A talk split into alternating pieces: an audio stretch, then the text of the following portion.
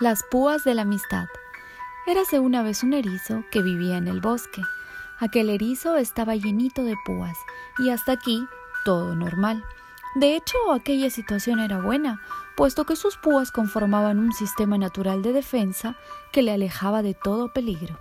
Ni siquiera los animales más salvajes se atrevían a acercarse a él por miedo a ser heridos. De esta forma, el erizo iba de acá para allá, pero sin ningún miedo. Igual le daba cruzarse con una serpiente de cascabel que con un fiero tigre. Estaba muy tranquilo con sus púas y caminaba muy seguro de quién era. Pero además de fuerte y valiente, aquel erizo era uno de los animales más amables y generosos del bosque, y es que no dudaba en entregarle sus púas a aquel que las necesitara, con tal de salvar de los posibles y naturales peligros del bosque a cualquiera de sus amistades. Pero un día el erizo se dio cuenta de que tan solo le quedaba una púa había sido tan generoso con los demás que las había ido perdiendo una tras otra, casi sin darse cuenta. Y finalmente la púa que le quedaba decidió regalársela a un ratón que huía temeroso de un gato fiero y hambriento.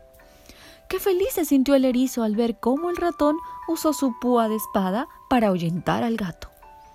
Y en estas llegó una temible serpiente que observaba desde hacía días al erizo generoso y poco a poco fue aproximándose a él, que disfrutaba del sol con la pancita arriba ajeno de todo mal.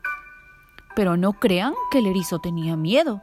Estaba tan convencido de que cada cual tenía que aceptar su destino y las consecuencias de sus actos, que vivía feliz a pesar de no tener ya sus púas consigo. El erizo del que les hablo era un ser muy consecuente, además de amable y por este motivo sus amistades no podían dejar que la serpiente se lo comiera después de haber hecho tanto por los demás. Y poco a poco los animales del bosque se fueron acercando hasta conseguir abalanzarse sobre el temido reptil, con ayuda de todas y cada una de las púas que el erizo había regalado. Consiguieron atemorizar a la serpiente, que huyó finalmente despavorida y sin comer. El erizo había entregado todas sus púas en favor de la amistad, y el destino del que tanto hablaba nuestro erizo supo reconocer convenientemente a su noble gesto. Y colorín colorado, este cuento ha acabado.